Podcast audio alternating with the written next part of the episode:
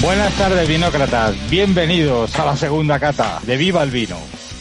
Esta, esta tarde vamos a catar un par de vinos, ¿no? El, el Izadi Blanco y el, y el Vínculo Crianza, Tinto. Nos acompaña, como siempre, aquí los expertos, Pablo, Pablo y Dani. Buenas tardes, señores. Buenas tardes, José Ra, ¿qué tal? Muy buenas tardes, Vía Láctea. Muy buenas tardes, eh, eh, Sistema Solar. Uf, se, se, me ha olvidado, Pablo. No, Vino, es que, vinócratas del mundo y de la galaxia. Vinócratas del mundo y de la galaxia y, del, y más allá, ¿no? Ahora que tengo aquí esta imagen de Madrid, de verdad, nosotros estropeamos hoy yo más que Pablo, pero estropeamos esta visión tan mm, magistral que hay ahí. Aquí, arrímate un poco, Dani. Que, que ay, no ay, ay, Vosotros os pasa lo que a mí, que sois de los que ganéis con la mascarilla. Ya, bueno. Eh, pues entonces empezamos, empezamos con la cata. Vamos, esto va a durar una hora, no va a durar más tiempo. Vamos, eh, vamos a eh, a describir un poquito lo que tenemos, ¿no? Eh, empezamos con el Isadi blanco, ¿vale? Tú, sí, vamos a decir primero por, por, por, petición popular, la verdad es que vamos a ir describiendo un poquito qué, qué, es lo que vamos a ver en cada una de las, lo que vamos a analizar en cada uno de los pasos brevemente, ¿vale?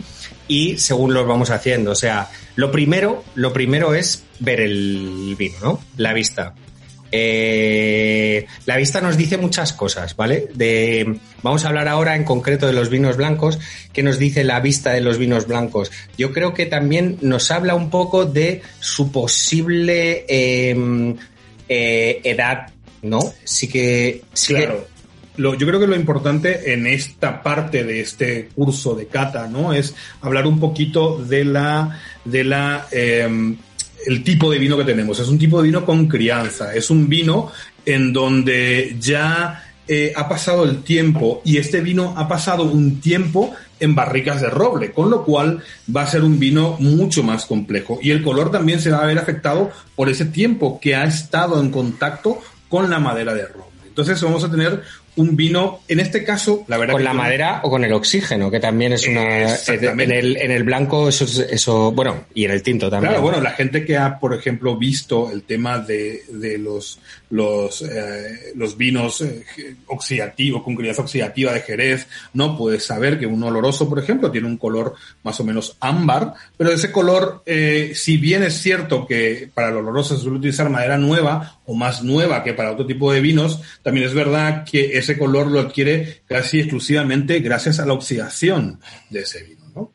Eso es la crianza, o sea, más o menos en un vino blanco, eh, a ver, la parte de la vista no dice mucho, simplemente te puede ayudar un poco, te puede ayudar un poquito a, a ver si es un color más tirando hacia pues cuanto más marrones tiene, ¿no? Eh, más, más tiende al amarillo, hacia el ámbar, hacia el marrón, eh, más, más edad tendrá, más edad tendrá el vino. Uh -huh. eh, eh, más allá de las variedades, claro, sabéis que las variedades tienen un color más, eh, en, hablando de los blancos, un color más amarillo, más tirando al amarillo verdoso, más amarillo amarillo. En cualquier caso, eh, lo que sí es, eh, la cata anterior se cogieron intencionadamente dos vinos jóvenes, eh, un blanco y un, y un tinto.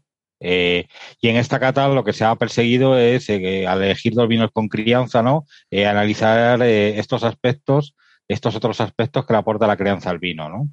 Exactamente. Exactamente. Así que este color eh, yo diría que aún así, a pesar de ser un vino blanco con crianza, es un color amarillo claro. Sí. No tiene otro. No. No tiene un color más profundo ni más. No, es un amarillo claro, es un, es un vino bastante transparente, muy, muy limpio, ¿no? Tiene una limpiez increíble y tiene un brillo que, que lo hace intuir como un, un vino joven, ¿no? De hecho, este vino en particular es mezcla de vinos con crianza. Espera, espera, espera. Vale, eso, vale, lo, vale, eso lo, lo, vemos, lo, vemos, lo vemos luego. Vale.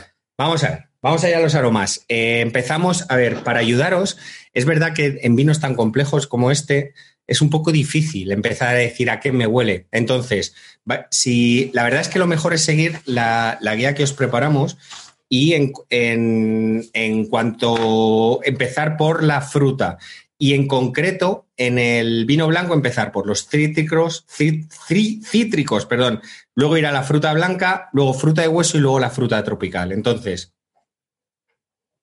vamos a ver, porque este tiene aromas bastante complejos, tiene bastante, una gama de aromas bastante amplia. Entonces, si nos concentramos y vemos a ver si tiene algo de cítrico, yo creo que puede tener un poquito de, limón, ¿verdad? Pero que le, da ese pequeño frescor, pero...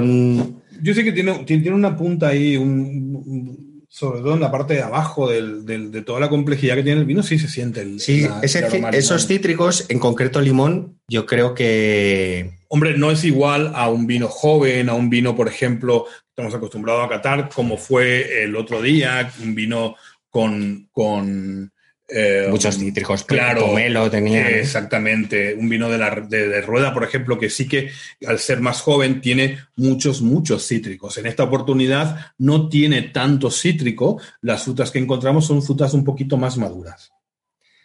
Sí, y tiene un poquito, un poquito de limón, tampoco mucho. Sí. Eh, fresca todo ese conjunto, ¿no? Yéndonos hacia una fruta también fresca, pero no tan fresca quizá como los cítricos, a la fruta blanca, yo diría que tiene, yo creo que pera sí que, sí, sí, que, ¿no?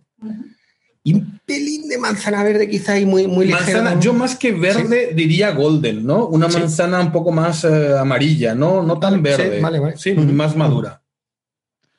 Yo animaría a los asistentes a que por el chat, que lo tienen en, abajo, eh, opinen y digan, eh, bueno, pues qué encuentran ellos en, el vino de leerlo, porque esto, eh, bueno, pues eh, entre todos enriquece mucho la cata. ¿eh?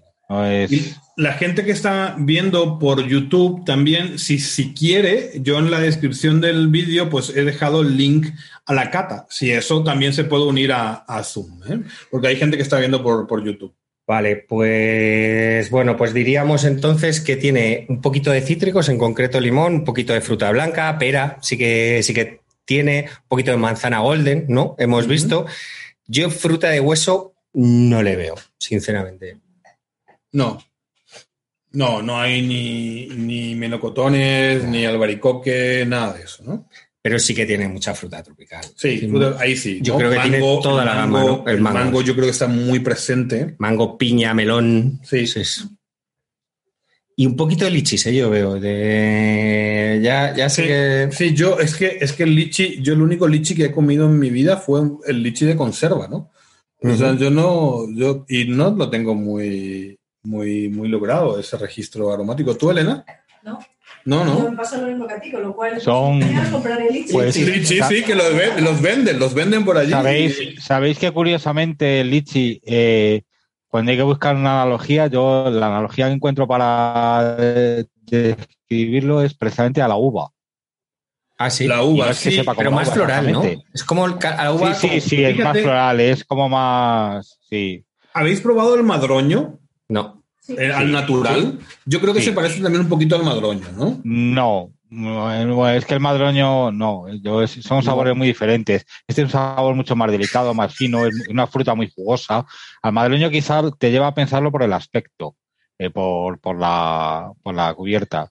Yo, de hecho, no viene al caso, pero el último lichi que me comí lo planté y tengo un árbol de lichi así dentro de casa. ¿Ah, sí? ¿De verdad? sí, sí, que se lo enseño. Me dio por ahí, lo planté y tengo un Yo el último árbol que era así de grande dentro de casa me lo fumé.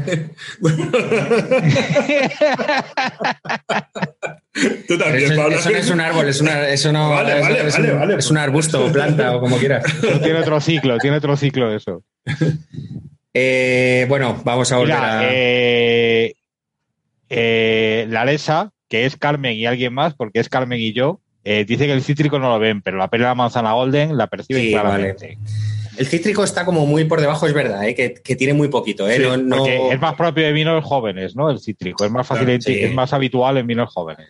Pero yo creo que, que sí que está por debajo, refrescándolo todo un poco. Aunque, eh, como vamos a ver ahora, yo creo, hablando de, de los aromas florales, que son los que vienen después, tiene muchos aromas florales y probablemente, se- claro, haya, haya en, en estos vinos complejos es fácil confundir ahí aromas. Y oye, Claro. nosotros. eh, No, pues, vamos a ver, esto además, además, yo creo que esto es importantísimo, ¿no? Cada uno reconoce, reconoce aromas que los Claro, tiene sí. concebidos. O sea, si yo no sé cómo huele un lichi, o si yo no sé, o si no he olido lo suficiente un limón o la piel de limón, evidentemente me va a ser muy difícil reconocer ese tipo de No, aromas. no, y, y es normal que. es vamos, normal, es normal. porque el, el limón está como muy, muy, muy por debajo. Muy enterrado, Muy, muy, claro. muy enterrado. Sí, no, lo que más huele son pues esa fruta Sí. blanca, la, la manzana, las frutas tropicales, el mango, a mí me Sí, huele sí, mucho. sí, mango, mucho, mucho a mango. Y el melón también. Sí. Oye, y florales, yo a mí también, abundando con un poco con los aromas cítricos, me huele a azahar.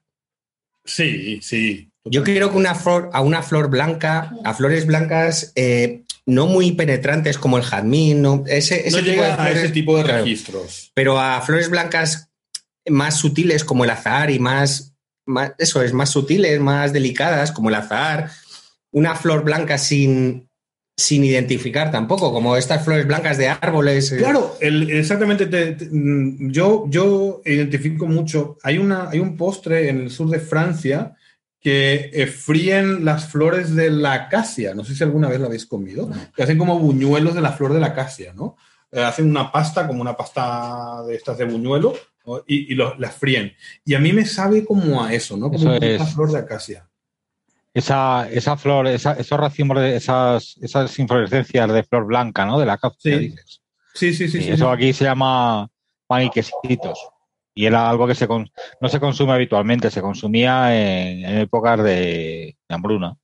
Claro, sí, sí, sí, sí, no, y es eso, ¿no? Es, un- es como un plato de, de necesidad, ¿no? De, fíjate, la flor de la casa. Aunque la flor de la casa sí sola sabe como a, a, a guisantes, a guisantes de lluvias. Es Pero muy- fíjate dónde nos va llevando un vino complejo, ¿eh? Ya. Ya. hacia registros, acuérdate lo que decíamos con los vinos jóvenes, no nos llevaban a muchos sitios, pero esto ya nos está llevando, nos está haciendo viajar y nos lleva a un montón de sitios. Y a este tipo de conversaciones. A Qué mí- gusto que el sol te dé así Sí. en la cara, ¿no? Qué, Sí, estamos ahí de mediados. Qué, qué maravilla, qué maravilla. Qué gusto. ¿Hace cuánto tiempo no salía el sol así? macho?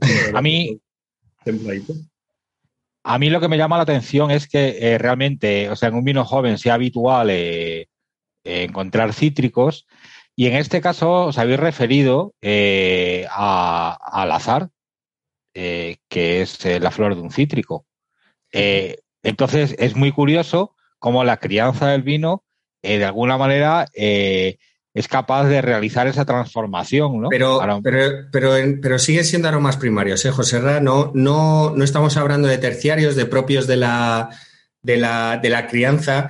Eh, lo- lo- sí, sí, dime, dime. Son, sí, eso es. Sí, eh, estamos hablando todavía de aromas primarios, o sea, más, si no, tenderían más a, a flor más seca, ¿verdad? Sí. De, de- el- los aromas terciarios suelen ser, si son, si hay florales, suelen ser eh, florales de, de flor seca, sea, flor seca. Claro, eh, serían, serían, por ejemplo, ¿cómo se llama esto que se pone en la entrada de las casas? Sí, sí, sí, sí. El eh, popurrí este, ¿no? Sí. Un poquito a popurrí, un poquito a ikebana, ese tipo de cosas, de, de flores más secas. Evidentemente aquí hay una flor fresca. Esa flor, a, pesar que es cítrico, pues este vino tiene, además de lo que habíamos dicho, tiene muchas variedades de uva, ¿no? efectivamente. Es que por eso, por eso también es complejo. Este, a ver, este vino, este vino que ya, ya, hablar- ya hablaremos de ello, de cómo, de cómo está hecho, tiene varios trucos, ¿no?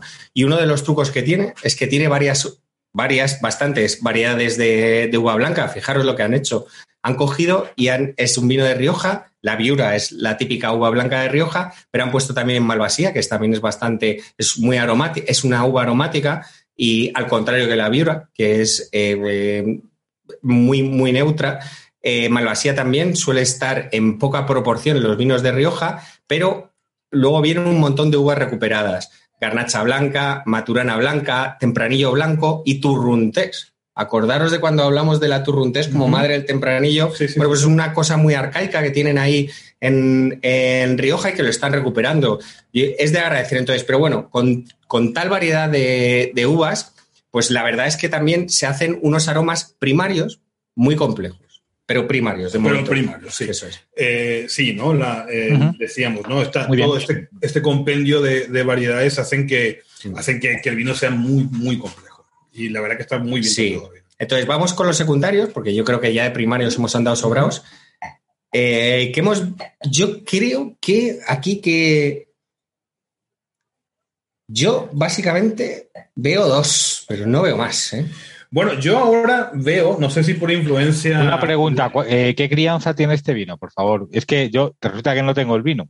Entonces no. Este vino, ahora, ahora hablamos de eso, si te parece, ¿vale? Porque Sí, porque es bastante peculiar. sí, es un poco peculiar. Ahora, ahora lo decimos, no te preocupes. ¿sabes? Yo con el Vale. tema, con el tema de igual influenciado por mi buena amiga Elena, ahora sí que huele un poquito de tiza. Ahora ese punto mineral yo creo que sí que lo veo. Vale, pues entonces vamos a hablar algo de tiza antes de. Claro que todavía son aromas primarios, sí. De, de- claro, Pero variedad, a lo mejor la malvasía, a lo mejor esa viura, La viura, la la viura, la Viura yo de creo que es la que, la que, la que yo creo que es la que más va a canalizar esos, Sí. esos aromas. Sí, Esos son primarios entonces. sí, son primarios. Sí. Muy bien. Los pocos, fíjate, pues ya hemos sacado un aroma mineral también. Vale, de, de aromas secundarios, sinceramente, es muy evidente la mantequilla, yo creo. Sí, todo eso que sea cremoso, ¿no? La mantequilla está muy Sí, sí, sí, sí. Y el pan tostado, ¿no? El pan tostado, un poquito. sí. Está por ahí debajo. O sea, que vale como vino de desayuno. Eh, totalmente, totalmente, José Ra. Tú sabes que si puedes desayunar un vino, macho, con eso ya. Bueno, espera, que no hay, hay que feliz. probarlo todavía. Y luego de, vamos a los aromas, eh, bueno, también de, de- a ver, de secundarios también tenemos eh, vainilla y cedro, porque son los aromas de contacto, ¿vale? Con, Con la con, madera. con la madera. Sí que huele. A ver, para que pilléis los aromas, eh, estos aromas, eh, sobre todo los, los de la madera, y luego los terciarios, hay un truco, ¿vale? Eh, estáis viendo que nosotros agitamos la copa, ¿no? Normalmente agitamos la copa para, para, para, para eh, oler los aromas primarios, todos los aromas de fruta y los secundarios, pero los terciarios y los secundarios propios de la madera, si dejáis la copa parada, que se dice oler a copa parada, un ratito y luego lo leéis, se, se huele mu- mucho más, ya, ya lo veréis. Dejad la copa parada un poco y aquí, es- ahí sí que empiezan, ¿eh? El cedro y Sí. luego ahora van a salir terciarios también un poquito, pero aquí sobre todo sale el, el cedro, porque la mantequilla sí que se huele con agitando la copa, pero el Sí, cedro el sí cedro que... sí que se huele muy claramente. Es como una madera nueva, Sí. es como una madera recién cerrada, ¿no? Es, huele a, a esa madera dulce, ¿no? Joven. Sí. Y algo, un poquito balsámicos también ahí, en la- Poquito, copa, sí. pero muy poquito, muy poquito. Venga, ¿eh? yo, yo pediría aquí a los asistentes que se animen con los secundarios, venga, que, que aporten a través del chat. eh, eh, que, como ya hemos dicho, la opinión de todos pues enriquece muchísimo la cata. ¿eh? Y los terciarios, bueno, y los eso es, los secundarios y terciarios, bueno, que la gente vaya diciendo ahí cuando quiera. Diciendo.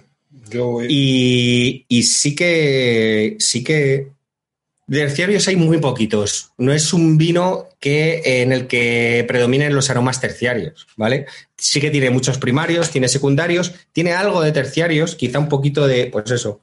Hay que recordar que esos Algo de aromas terciarios sí que es verdad que se Sí. desarrollan, que se adquieren en la barrica, Eso. pero se desarrollan en la botella. ¿no? En la botella, en, en la crianza, Sí. puede ser en la crianza, en barrica, barrica. en cemento o en, o en el envejecimiento en botella, ¿eh? también. Claro, Hay- porque todos esos aromas primarios luego van a ir evolucionando. Y una evolución lógica, por ejemplo, si tenemos un olor a un aroma a chocolate, en un principio ese aroma a chocolate en un vino tinto, por ejemplo, no en el caso del vino blanco, no suele oler a chocolate, pero qué sé yo, eh, en el blanco puede estar esa, esa naranja o ese- esas frutas Mermelada que luego naranja. huelan a mermeladas. ¿no? Mermelada de naranja, creo. En este caso no, ¿eh? tiene muy poquitos terciarios, yo creo.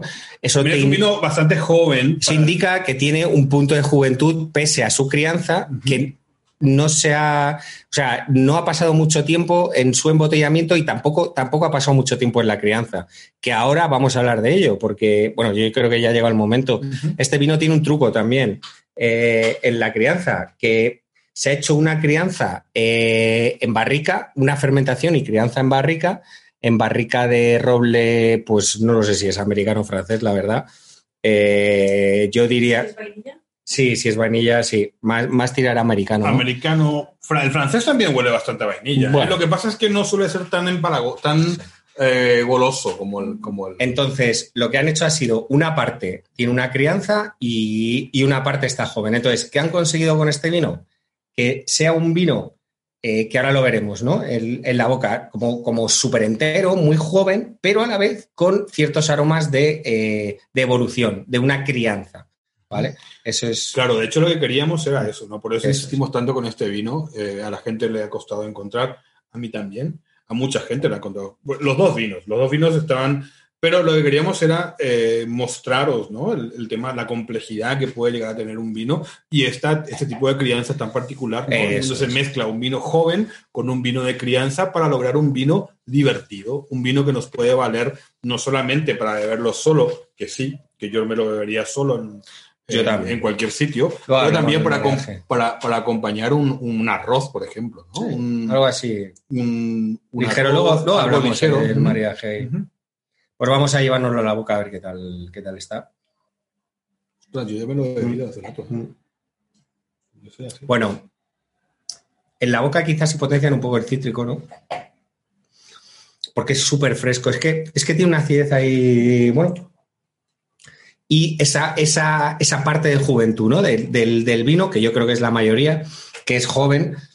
mm, y esa fruta, y la verdad es que, que, bueno, resulta muy fresco, pero a la vez, eh, por esa, bueno, pues por esa parte de, de- Crianza, de- de ¿sí? crianza, pues es, mm, le da un toque ahí un poco más, un Algo- más complejo. Algo de complejidad. Sí. sí.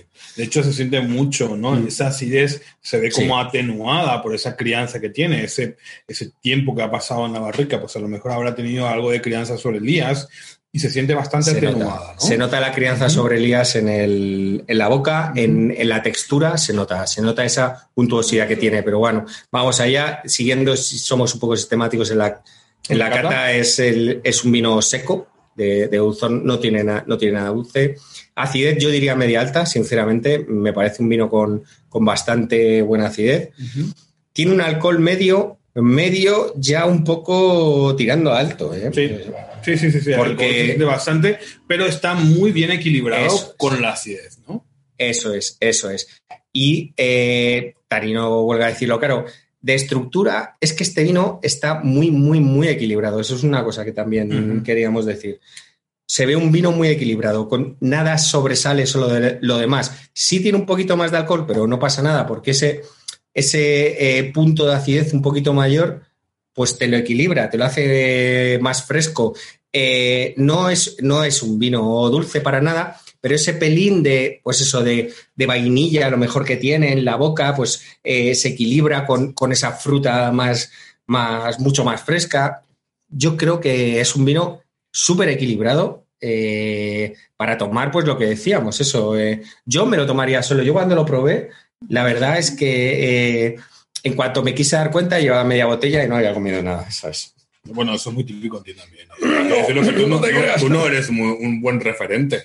Por No, porque no, macho, Sí, hombre, yo, yo- yo tampoco. soy un glotón. Ya, ya, bueno, pero tú te pones una botella de vino enfrente y. Como todos. ¿Cómo se?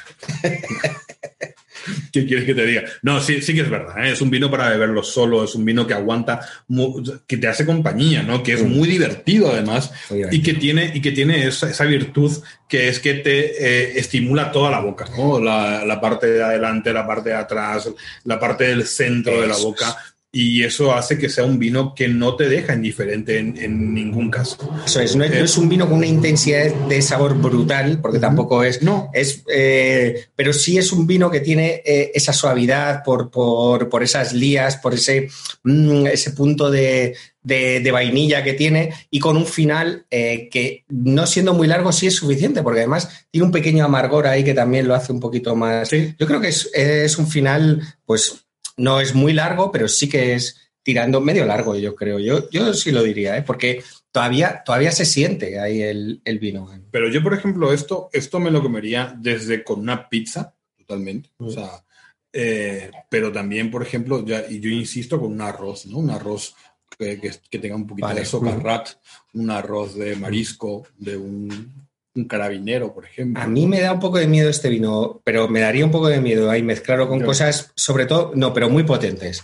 Porque creo que se quedaría en un segundo plano y a mí me gusta, es un vino que me gusta. me- me Yo creo que la- es verdad que es verdad que un, como un carabinero, por ejemplo, es bastante potente, Sí, pero esa acidez que tiene, Sí, tiene- con ese arroz socarrado, Sí. ¿no? Con ese arroz frito, Un puede, arroz, ser, vale. Puede ser muy, muy Sí. interesante. Sí, Bueno, sí. yo no lo estoy bebiendo el vino, pero lo que decís, un vino eh, quizá acompañado con algo suave, eh, un pescado blanco, por ejemplo, ¿no? Eh, O No, un pollo, no- José Ra, un no pollo, un pollo el asado, vino. ¿no? Fíjate. Un pollo, pollo asado. o, ¿Qué o un tal- qué queso, tan- o un queso, o un queso suave. Es que el Sí, pollo un está, queso suave. un queso suave también. Es que el pollo está tan denostado, ¿no? La, la- la peña nunca dice, no, vamos No. a rellenarlo con pollo, pero un pollo asado, Pollo con rico. mantequilla, Claro. ¿no? Con un poquito de, De limón. de limón rallado, Sí, sí. O, o levantar todos esos jugos del pollo con cítricos, con naranja sanguina, que ahora ahí en el mercado podemos encontrar buenas Sí, naranjas sanguinas, eso es ¿no? un pollo con cítricos y con un poquito de especias también, tipo romero. algo- Romero o salvia, que a mí Sí, la salvia, salvia. me gusta mucho con la mantequilla, el ajo y el pollo. Al final, o sea, cuando haces el pollo al final, eso le vas bañando con la mantequilla para terminar. Y con este vino me parece que es una, es una apuesta segura, vamos. Pues eh, sinceramente nos ha gustado. Además, es un bueno, es un, es un vino, digamos, que eh, sin mucho riesgo, es un, eh, yo creo que es un poquito modernete, ¿sabes? ¿Por qué? ¿Por qué digo esto? Yo creo que últimamente aquí teníamos mucha costumbre en España, salvo los clásicos de Rioja, que eran eh, vinos blancos, estoy hablando de los vinos blancos, vinos blancos con una crianza y además tenía mucha oxidativa, esa viura que no era muy expresiva, pero que hacían al vino expresivo a base de una crianza con, con mucho oxígeno, con mucha, mu- mucho- una madera y, bueno, con mucho tiempo de crianza.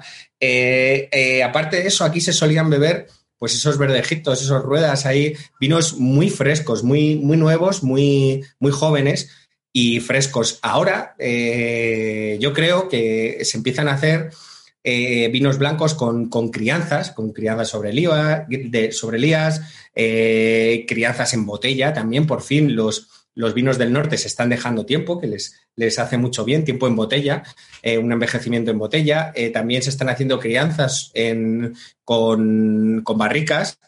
Y yo creo que eso habla, pues bueno, pues una, vinos un poquito más modernos, ¿no? Además, eh, estas uvas, estas variedades de uvas recuperadas, ¿no? Tirando de la tradición, no metiendo ninguna Chardonnay, ni ninguna, ninguna Sauvignon Blanc, ni nada de esto que le, ¿no? Que, que me, bueno, pues que, que- que haga que, sean vinos con menos personalidad, que se parezcan más a vinos que teníamos, bueno, que podemos encontrar en otras partes del mundo, casi en cualquier parte del mundo, sino vinos mucho más, con más personalidad, mucho más de aquí, más...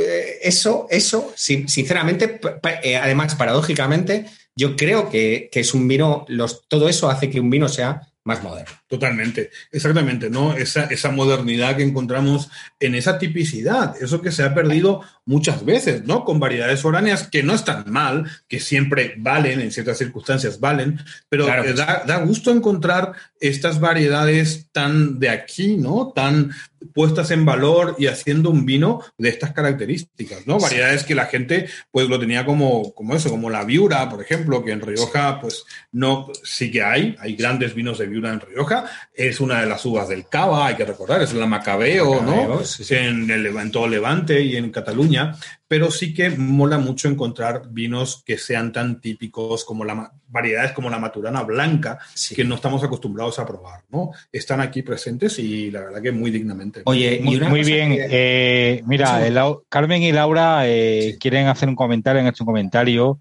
Sí. eh, sobre a, a la hora de probarlo. Dicen que notan un poquito el limón más la cáscara, que la pulpa, y le da cierto amargor al final el vino. ¿eh? Sí, el amargor sí, sí Muy lo hemos bien. dicho, sí, sí, sí. muy sí. bien, chicas. sí, Muy sí. bien, Carmen y Laura, eh, muchas gracias por participar. ¿eh? Sí, no, de hecho, ese es el punto amargo que sentimos al final, Sí, ¿no? sí, sí. Que es un, un punto amargo muy agradable. El- el- todo lo que sea amargo lo que va a hacer es contribuir un poquito, ¿no? A que se nos abra el apetito, ¿no? Esto Sí, po- podría sí, sí, ser muy bien un vino de entrada, ¿no? Un vino de aperitivo.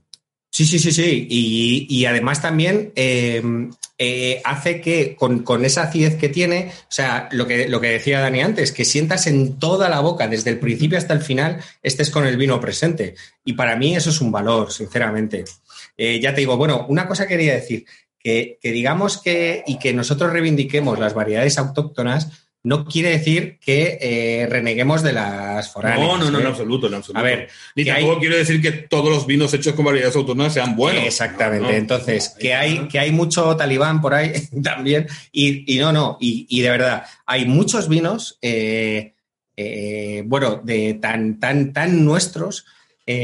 eh, no te voy a decir Rioja, pero sí algunos Ribera del Duero clásicos que tienen y, otros vinos que tienen eh, eh, una pequeña parte de eh, alguna uva foránea en, en su composición eh, la gente pues no, no- no lo declaran porque a lo mejor es poco o no o porque ya se han salido de la denominación de origen, pero quiere decir, pero que eso le- les da un- les da estructura, o sea, no, no las demonicemos. Simplemente lo que decimos es que no, que no monopolicen la uva foránea, no monopolicen nuestro vino. No, y, a- y además hay que decir que, por ejemplo, en sitios como Ribera del Duero es necesario incluir esas variedades internacionales como la Cabernet Sauvignon o la Merlot, en el caso de Ribera del Duero, porque Me- va me a aportar pillado. acidez.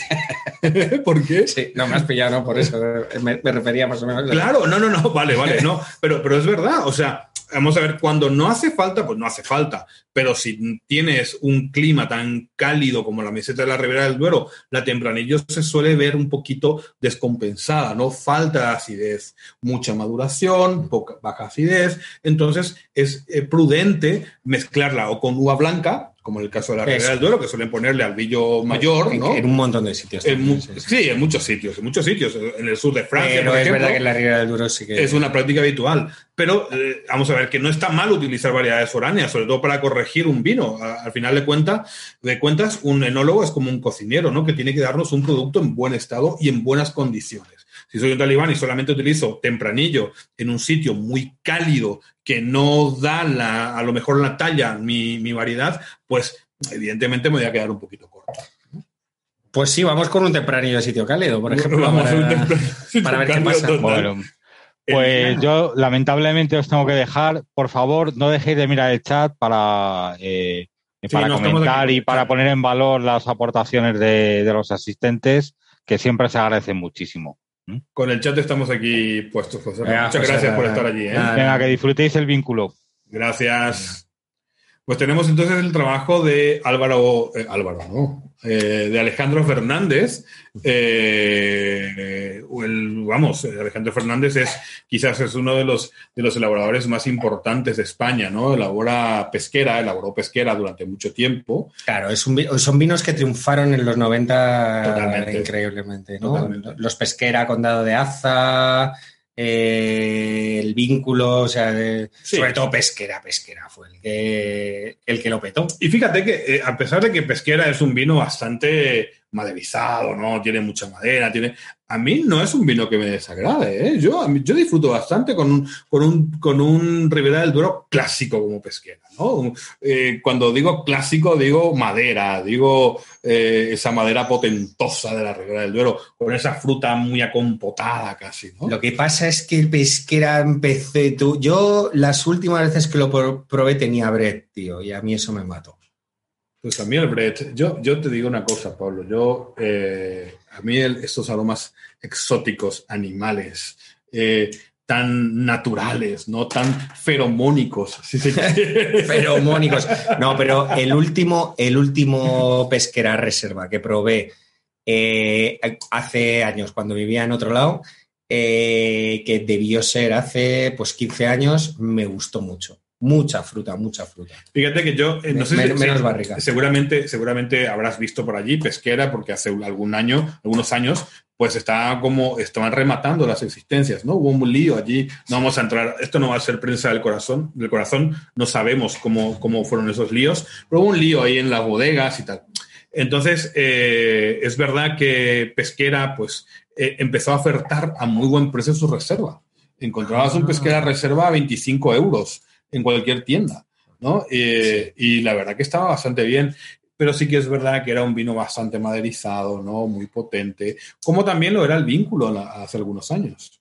Sí, sí, sí, sí, sí, desde luego. Esto ha cambiado porque ahora, ahora lo vemos. Venga, vamos a empezar. Vamos a empezar, el- vamos con a empezar con el vínculo. Tenemos Entonces- entonces un vino de La Mancha, Sí, señores. es un tempranillo, 100%. Sí. En este caso, de La Mancha. Eh, el color, bueno, pues ya vemos que eh, de, de momento es, es profundo, o sea, es un, tiene, es un color profundo y ya vemos ese cambio eh, también que nos da la, la crianza, ¿no? Hacia tonos más marrones. Se, quedan, se queda sin azules, ¿verdad? Sin tonos azules Sí.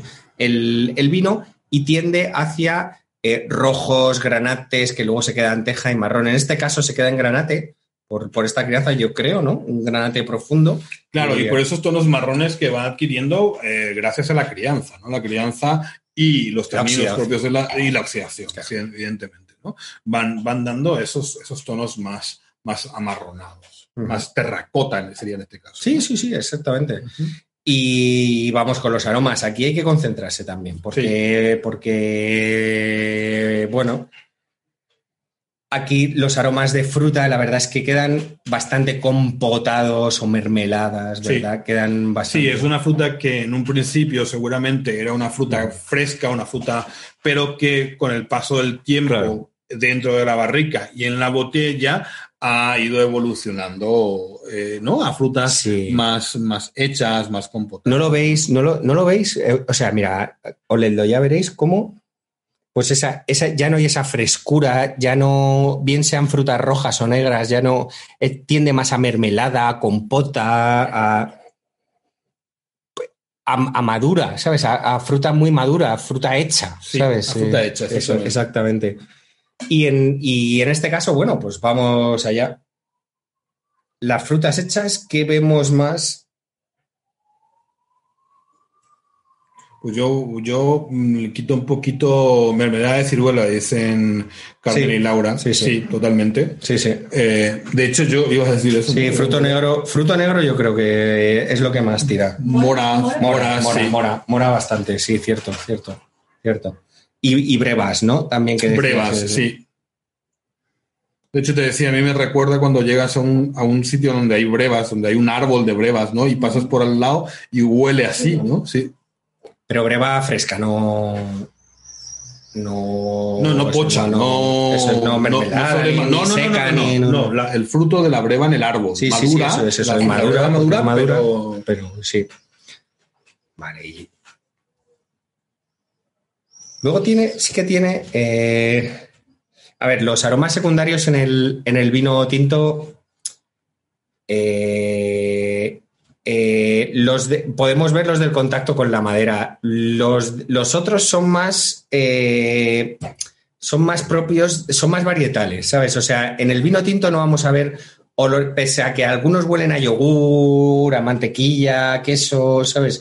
Normalmente nos hablan o de, eh, o de un defecto o de algún defecto o que son aromas varietales. Ahí, por ejemplo, la mencía eh, tiene un aroma de yogur increíble, tiene muchos aromas lácteos, pero no es porque hayan hecho la maloláctica ni nada de eso, sino pues es algo muy varietal, ¿vale? Entonces, aquí de propios de la madera, fíjate, pues eh, yo creía que me iba a encontrar, eh, recordando, ¿verdad, Dani? Los, aquellos años en que bebíamos, y Elena, en los que bebíamos el vínculo, creía que me iba a encontrar una vainilla, unas pesadeces ahí que te cagas.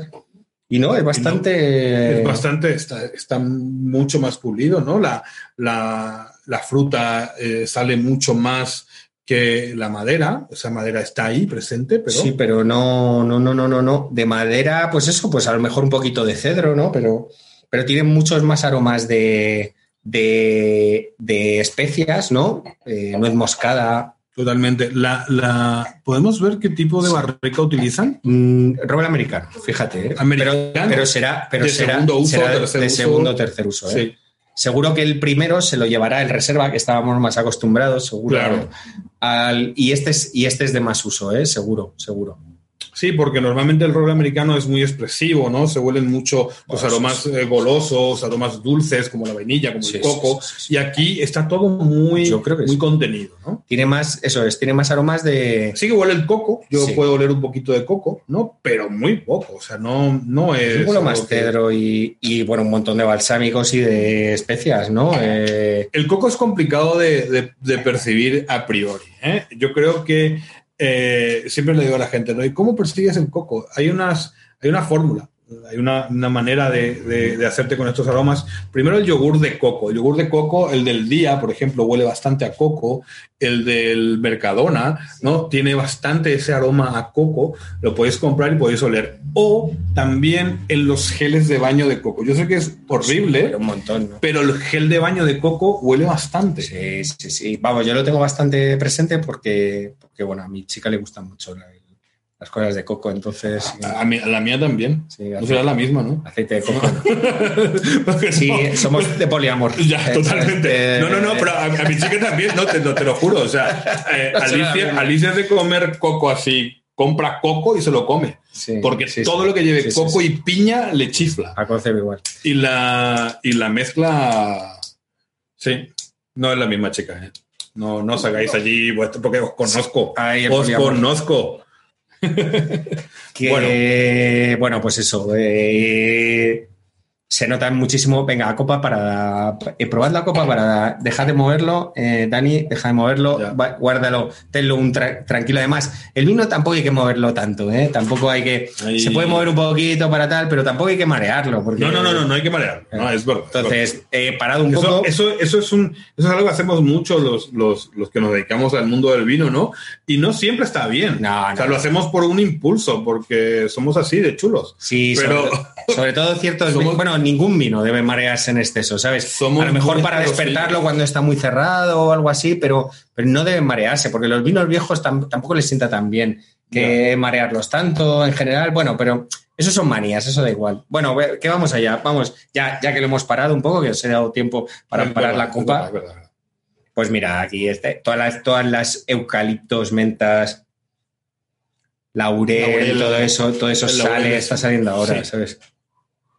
Nuez moscada, Nuez moscada. Yo ahora le puedo intuir un poquito de tomillo. sí, un poquito de tomillo, cierto, regaliz.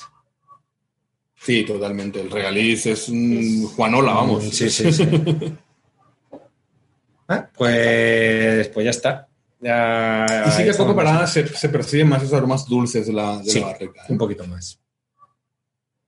Pero tampoco te creas, ¿eh? Tiene No, muchos no, no, balsámicos, muchos mentolados, muchos... Almendra tostada, dicen por allí. Sí, Por- sí, sí, puede ser, puede ser. Pero almendra tostada suele, suele querer decir un poquito de oxidación, ¿no? Me suele llevar un poco hacia...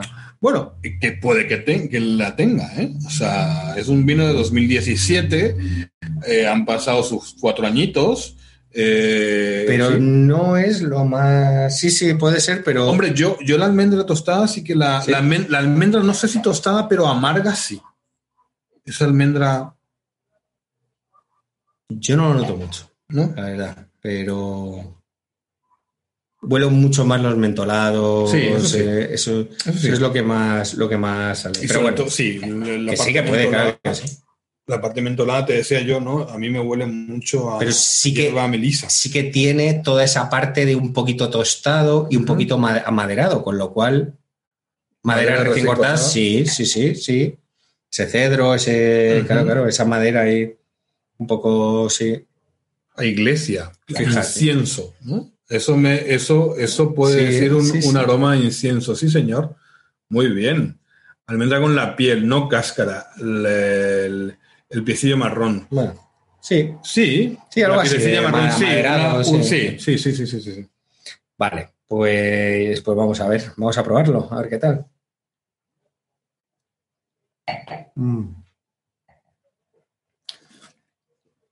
Bueno. Bueno, ya probándolo. Buah. Se está un poco durín, ¿no? Eh, Sí, se ha calentado el vino en nuestra copa y ahora ha salido mucho el alcohol, ¿no? sí, Está- es un vino muy alcohólico y, no tiene. Y tiene una acidez un poco rara ahí para intentar. No tiene una acidez, una acidez como natural para contrarrestarlo. Y tiene un tanino un poco duro, sinceramente, ¿sabes? Bueno, en, estos, eh, en estas variedades como la tempranillo, pues eh, suelen tener problemas con la acidez Mm. en sitios tan cálidos, ¿no? Mm. Es, es totalmente lícito agregarle un poco de acidez cuando ella se queda corta en el proceso de elaboración. No sabemos No lo sé, si no lo esto sé. lo han hecho. No, no podemos decirlo a ciencia cierta.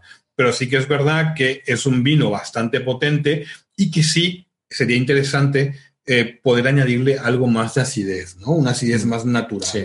que esté ahí que lo compense. No está mal, o sea, yo no creo que sea un mal vino, pero sí echa un poquito de menos cierta frescura, ¿no? Cierta Sí. ligereza. Sí, cierta ligereza, efectivamente. Cierta ligereza y tiene un tanino un poquito durito, yo Sí. creo, ¿eh? Y no es por, por el tiempo que ha pasado en, yo creo, la crianza, pues son Ujú. 18 meses de crianza y 6 meses en botella, o sea, 24 meses, que yo creo que está bien. No lo sé, está un, po- un poco durito, ¿sabes? el, para mí el tanino es un poquito eh, eh, eh, secante de más, un poco astringente de más, yo creo. Sí, ponen aquí, es bastante áspero y eso hace que no se saboreen los aromas que tenía. Eso, eso Exactamente. es. Áspero, a ver, decir áspero en un vino es un poco Sí, problemático. es un poquito complicado. hay- siempre nos enseñan, ¿no? Que, que áspero es un poquito complicado porque áspero eh, no es lo mismo que astringente, que es, yo creo, lo que le, lo que le ocurre a este vino. La aspereza eh, eh, es un poquito más, tiene connotaciones mucho más negativas que Claro, la aspereza es lo que sentimos cuando tragamos un vino que tiene mucho alcohol a priori, ¿no? Y que nos quema en esta parte, de que raspa. Que raspa. Eso es aspereza en un vino. El vino este no raspa, pero sí que es, es astringente. muy astringente, ¿no? Todos esos taninos lo que hacen es coagular toda la saliva que tenemos en la boca Eso. y deja una sensación, es verdad, áspera, pero no de aspereza, ¿no? Es diferente, es ligeramente diferente. Estos son cosas nuestras, chorradas Sí. nuestras, ¿no? Que, pero que está bien que manejemos estos conceptos, sobre todo si vamos, por ejemplo, a un bar y decimos, este vino es áspero. Si hay una persona que entiende Sí. eh, tal, pues puedes decir no que no, no, no, no, es áspero. Porque quizá aspereza es otra cosa. Es eso otra tiene cosa. connotaciones más negativas. Es otra quizá cosa. astringencia, yo creo que, que, que, eh, mm, es- declara mejor lo que, lo que sentimos. ¿no? Exactamente. Exactamente, sí, y es bastante eso, astringente, ¿no? Deja sensación secante en la boca, se coagulan la saliva, se coagulan todo eso que tenemos en la boca y no, y no hace que sea, que se puedan, se puedan apreciar todos esos aromas, todos los sabores que pueda tener el vino, ¿no? Porque le falta ese equilibrio, le falta un poquito de acidez. Si tuviéramos más acidez, segregaríamos más saliva y haría que esa, esa salivación compense esa eh, coagulación de la saliva, ¿no? Y lo haría muy fa- más fresco. Mucho más fresco, claro. La sensación sería diferente. Además, también eh, eh, haría más fresco, claro, el alcohol también que tiene, que es un vino bastante alcohólico, que tiene 15 grados, ¿no?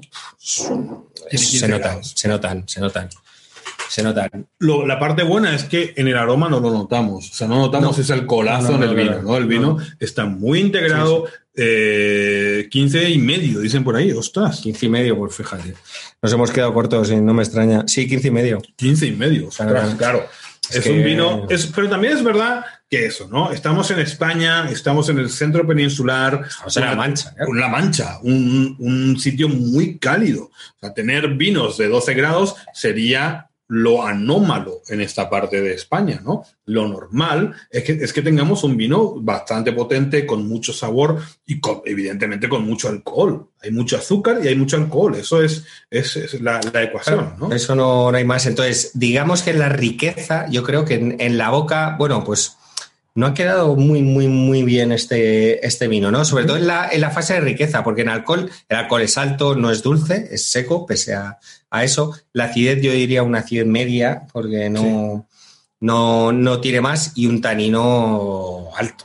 Un tanino alto. Un tanino alto y, y no muy suave por la parte de riqueza, no es un tanino suave. Yo creo que diría una, una suavidad eh, baja o media baja. ¿sabes? Sí, vamos a ver. Entonces, la- la- yo creo que la Pues pregunta va. sería, Pablo, esta, ¿no? Tenemos un vino que tiene unos taninos que están bastante presentes, eh, que tiene una acidez relativamente baja, ¿no? Entonces, ¿cuánto tiempo más podríamos guardar este vino en nuestra cava de vino? Pues no lo sé, Dani, porque por otra parte, la, en, aromáticamente, o sea, yo noto la fruta ya bastante madura, bastante evolucionada. Entonces, para mí esto sería un problema de saberlo. Sí lo guardaría en perfecto estado, en perfectas condiciones, sin duda un año más, pero lo, No más. lo probaría, yo lo probaría porque, o a lo mejor dos años, pero yo tendría que ir probándolo porque Yo creo que esa falta de acidez Claro. puedas, puede ser un problema. Tiene Puede mucho ser- alcohol y mucho tanino, que eso también es una Eso, cosa que, eso es una ventaja claro, que que eso, tiene, ¿no? eso hace conservar el vino también. Sí. Pero a mí me preocupa, en este caso, más que nada, más que nada, me preocupa que eh, la fruta esté demasiado evolucionada cuando lo que se oxide, sobre todo, ¿sabes? que, se, que se oxide un poco de más, porque ya está, bueno, no, yo sí lo guardaría, ¿eh? Un año por lo menos, pero a- en perfectas condiciones. Yo ¿Tú creo que, crees este- que esa tonicidad se reduciría un poco? sí, se, se suavizaría. Sí, ¿no? Esa, la, a ver, no, los taninos no desaparecen, no se... no, no, se claro, polimerizan, se que- forman cadenas más largas. Eso es, pero no, no desaparecen, los taninos están ahí, se notan, pero cuando se suaviza un vino, es verdad que con el tiempo, sin duda, los taninos se suavizan, eso sin duda, se suavizan. Eh, a lo mejor a veces hay que darle mucho tiempo. Mira, yo, por ejemplo, hubo un vino mediterráneo, un vino de Ibiza, que probé, un- ahí la uva autóctona es Monastrell. Eh, probé una, una Monastrell con cinco años, joven, y del alcohol y de los taninos que tenía, a los cinco años en botella, estaba perfecto. Estaba para tomárselo perfectamente, ¿sabes? Era un vino muy bien hecho, pues- pero hiper fuerte. O sea, eso el primer año debía ser un horror. Fíjate que yo el otro día probamos una, un vino de, de Garnacha y de Sansó, del Priorato, joven, de hace cinco años, y estaba perfecto. Samso es cariñena. ¿no? Cariñena, sí, sí, sí. Cariñena o Maturá, no, eh, Mazuelo. Ah, sí, sí, claro, claro. cierto. Eh. Y estaba perfecto. Sí, fíjate. Perfecto. Claro, es que. Entonces, el alcohol, Claro. la, todo eso, y era un vino joven, o sea, era un vino que había pasado tres meses en barrica. O sea, nada. En condiciones normales, nada. También depende mucho la tierra, ¿no? Si fuéramos a Alsacia, Lo- dirían, es el terroir. Los ¿no? vinos de toro, yo he probado un vino de toro crianza, eso sí, con un poquito de crianza, pero solo crianza, y creo que tenía ocho meses o en barrica no tenía ni un año. eh, de 10 años estaba perfecto, pero ya era pura mermelada. Yo creo que más tiempo. mm, Claro. Mal, pero, pero los vinos de toro aguantan una barbaridad. De hecho, les viene muy, muy bien, muy, muy, muy, muy bien el, el tiempo. Como a otros vinos también, pero. Y a este sí, yo, yo lo veo, pero. Pero bueno, habría que ir viendo un año por lo menos, sí, pero en perfectas A mí, condiciones. a mí me da mucho, claro, a mí me da mucho miedo esa falta de Sí, acidez. es, eso ver- sí. es verdad que la acidez Sí, que- no va a ser de conservante porque tiene alcohol Mm. y tiene taninos que van a conservar el vino, pero sí que es verdad Mm. que esa acidez Sí, se va a ir perdiendo. Entonces, cada vez vamos a tener un vino mucho más pesado y mucho más difícil de beber, ¿no? Eso, eso es por otra parte, claro, eso va a ocurrir, Sí. claro. Sí, sí. Eso va a ocurrir. Y entonces, si tienes este vino, bébetelo, termínatelo ahora, ¿no? Y si vas a guardarlo, Sí, siempre decíais, tapaico en la con una carne, ¿no? con una carne, con una esto pide carnaca. Sí. Esto pide carne. Sí, ¿no? Quedan cinco minutos. Nos quedan cinco minutos. Bueno, pues nada, ¿no? Pues ya a-. Sí, ya hemos terminado. Ya hemos prácticamente. terminado prácticamente. Bueno, esto. señores, eh, muchísimas gracias. Vinócratas, de verdad. eh, Esto se va a quedar, esto se ha emitido en vivo, pero se va a quedar Sí. para la posteridad. En Facebook, no, en Facebook, no, ¿cómo se llama? En Evox. en En Evox, en como Spotify, formato también. podcast, porque mucha gente me ha preguntado hoy, ¿no? Que si podía, si cómo iba a ser, si lo Claro, grabar. y oye, que no hace falta que, que, que pille- tampoco que compréis estos vinos en concreto. Hemos intentado que fueran vinos eh, que se puedan encontrar en supermercado, pero esto es súper difícil. Yo creo que cuando hagamos algún, algún evento de estos otra vez, haremos para que la gente lo pueda comprar online, ¿vale? Sí. Haremos unos, unos eventos ya más específicos. De todas maneras, esto es eh, la cata para vinos con crianza. Entonces, yo creo que es un poco general. Esto te lo puedes escuchar para luego tú probar tu, tu vino con crianza, ya sea, en- tenemos uno blanco y uno tinto. Entonces, yo creo que hay, hay muchas cosas en común, ¿no? Eh, habrá otras que no, evidentemente, pero podéis comparar cuando, cuando hablemos de que, mira, si es suave, tal, si tenéis, si tenéis un, un vino con crianza hiper suave, diréis, "Jo, qué suerte tengo que el mío es muy suave, ¿sabes? Eh, Claro. eh, ¿Sabes? Que- comparar. Y que, puede, y que puede ocurrir perfectamente. Por ejemplo, Claro. si nos vamos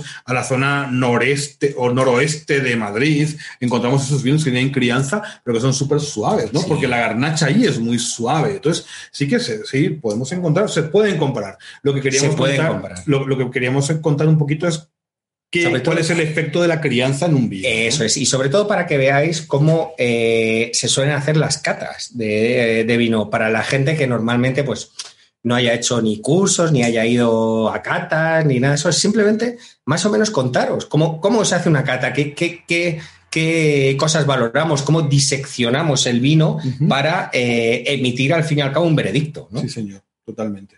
Yo, fíjate que se me está ocurriendo una cata, Pablo, que podríamos hacerla. Sí. Y si hacemos una cata de vinos de tetra, de, te- de tetra, tetra pack, tetra brick, ¿cómo se llama? ¿Sí? De Back in Box. ¿Sí? No, back in box, no. No. De, De- de Don Simón. de Don Simón. Mira, mira, me jodas. ¿Pero ¿Sí? me lo dices en serio? Sí, te lo digo en serio. Yo no lo veo, Dani. ¿No? No. yo sí. Yo sí, de verdad. Yo creo, vamos a ver, yo, sobre todo para explicar cuál es la diferencia que hay entre un tipo, eh, en, ese- en esos vinos que tienen una cantidad de azúcar brutal, ¿no? Porque esa es la principal diferencia. Cuando tú dices vino de calidad, ¿por qué este es un vino de calidad No, y no, este no. O sea, sobre todo porque No, no, tienen. no, no, no, pero que tienen, esos tienen tanta producción que tienen muy poca, muy poca azúcar, entonces se quedan con muy poco grado alcohólico. No creas. No tienen azúcar porque le agregan mosto. O sea, esos son vinos súper dulces para que la gente lo beba. Pero ¿cómo vas a Tienen de un 20, Simón? de 20 grados de, De. Bueno, No eh, quiere, no quiere. Yo no quiero, Eso. pero. Bueno, pues mira, un pero- cumbre de gredos, dicen por allí, sí, ¿no? eso es. eso es, eso es. un, un rabo de toro, sí, un rabo de toro, yo me lo ¿Qué yo, es eso? yo, yo- yo me Ah, comería con, con este vino, ¿eh? Sí, Sí, totalmente, sí, sí, ¿no? sí, Ese sí. colágeno, Sí, sí, sí, sí. el colágeno que produce el rabo de toro, porque tiene mucho Sí, colágeno. lo, va a mejorar el vino, ¿cierto? Sí, ¿cierto? Sí, señor. sí, sí. Unos callos también. ¿no? Sí, todo, sí, todo sí, lo que sí, tenga sí. mucho colágeno, que eso que Sí, sí, sí, se pega sí, a los sí. labios, bien, ¿no? Esa bien. sensación brutal, yo creo que, que quedaría muy bien. Quedaría muy bien. Bueno, pues yo me voy a catar solo en mi casa los vinos de, de, de- Sí, de tú tranqui, tú có- cómpratelos todos, te haces una comparada ahí de puta madre y, y para ti, Dani. Qué malo, qué malo, de verdad. Bueno, Bueno. señores, muchísimas gracias por estar allí. Esto, eh, ya decimos, se queda, se queda para que la gente lo pueda hacer. Si queréis volver a compararlo, si queréis volver a hacerlo en grupo, podéis utilizar esto. Va a estar en, tanto en iVoox como en YouTube para que lo podáis seguir en otra oportunidad. Sí, nos dicen que tenemos unas vistas bonitas, ya os diremos dónde estamos. No, no se puede. No se puede- decir. de momento no se puede decir, pero cata de generosos, dice. Bueno, aquí tenemos un experto en generosos, ¿eh? Este señor es experto en generosos, sí, señor. Sí, sí, eso lo tenemos que hacer. Lo Tenemos que hacer. Sí, sí, sí. lo Tenemos que hacer. Sí, sí. Desde luego que sí, ya, ya haremos eventos, no, no os preocupéis que los haremos, que esto. Sí, y además los haremos en plan ahí. Ahora que, que el estado de alarma parece que, que decae, ¿no? Que Y ahora vamos a irnos allí. a juntarnos y sí, sí. Nos Nos vamos allí, al centro. nos vamos in situ y haremos, haremos con más gente, con. Bueno, yo ya tengo, tenemos en la cabeza unas cuantas cosas que podemos hacer y Sí, la verdad, sí, muchas cosas. Además, eh, hay ganas, hay ganas, hay, Hay ganas, ganas. de, de hacerlo todo con responsabilidad, claro. ¿no? Sí, sí, No- claro, por supuesto. No a salir corriendo esta noche a las 12 porque se termina el estado de alarma. No, tampoco ese es el plan, ¿no? Es ir poco a poco y ya está. ¿No? ¿O tú qué crees? Yo ¿Tú vas a salir sí. corriendo? No, no, yo te, creo- te veo en ¿A la, dónde? te veo en la cara. No, ¿Pero a dónde? Es, es verdad, no, no. ¿A dónde salgo corriendo? Allí, al centro. Pero, Sí, mucho te veo, te correr, veo. Mucho debe correr. Yo ya no soy de esos, Dani. Yo tampoco. Yo me voy a la sierra, ya sabes. ¿Eh? ¿Se, se te ve? No. Bueno, nos vamos. sí, chicos. que adiós. Muchas gracias. ¿eh? Nos vamos porque nosotros nos liamos así y al final, al Venga. final no. Saludos, vino verdas, adiós. Adiós.